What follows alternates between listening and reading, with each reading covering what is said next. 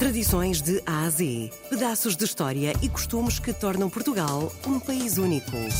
De segunda a sexta, vamos celebrar a memória, a cultura e as tradições tão nossas. Tradições de A a Z, na RDP Internacional, com Salomé Andrade.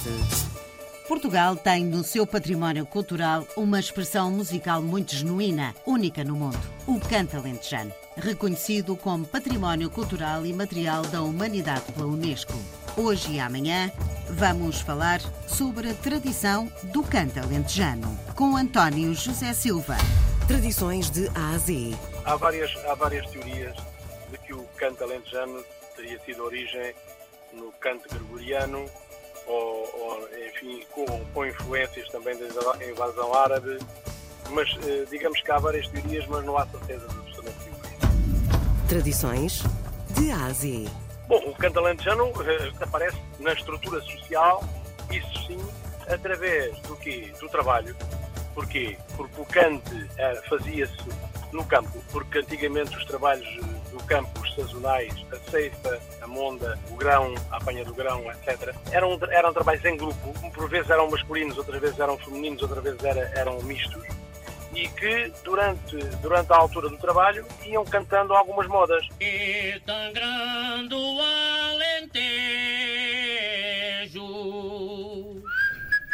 Essa é uma das escolas do canto alentejano. Nas nossas casas aparece com os nossos familiares, quer dizer, porque é normal. Agora já não tanto, porque há a televisão, há, há os desenhos animados para os miúdos, há as músicas para os miúdos, e antigamente era o quê? Eram os avós, eram os pais que cantavam. E o que é que cantavam? Aqui no Alentejo cantavam modas alentejanas, não é? Aquelas mais brejeiras, que os miúdos gostavam mais e que lhes pediam para cantar.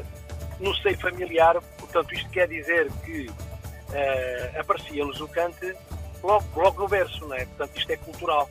Isto faz parte, isto, o canto para nós, numa mesa de amigos, faz parte como faz o pão. Uh, temos que cantar. Está dentro de nós, Tradições de A a Z. Mas de facto a grande escola do canto é o campo e depois a seguir vem o quê? Vêm as tabernas. As tabernas já praticamente estão extintas. É? E depois também a desertificação do Alentejo. Né?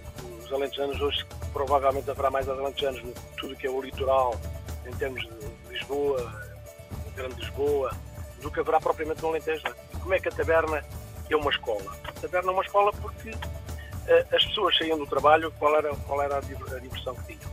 Era de facto no final do trabalho irem beber um copo à taberna. E depois aí também é, se cantava, umas vezes só, outras vezes em grupo. Porque há, há modas alentejanas que podem ser cantadas a uma voz, embora, embora o canto alentejano seja poliforme. É? Aquilo que as pessoas mais conhecem é o canto poliforme. Mas isto depois também depende da região para região.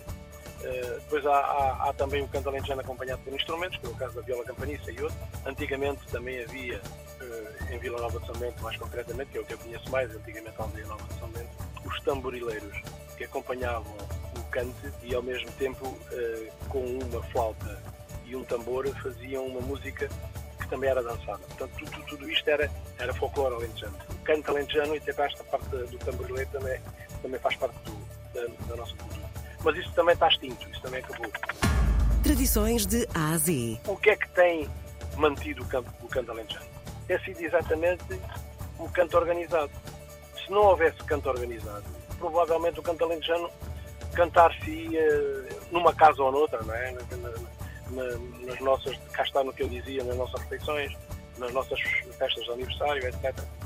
E o canto alentejano veio ter uma força muito grande quando exatamente foi elevado a património cultural e material da humanidade. Porque aí o canto alentejano começou a surgir em grupos. Provavelmente aqui no Alentejo haveria um grupo em Serpa, dois grupos em Aldeia Nova, dois grupos em Serpa, dois grupos em Aldeia Nova, três. Contavam-se quase pelas mãos. Neste momento há uh, muito mais de uma centena de, de grupos.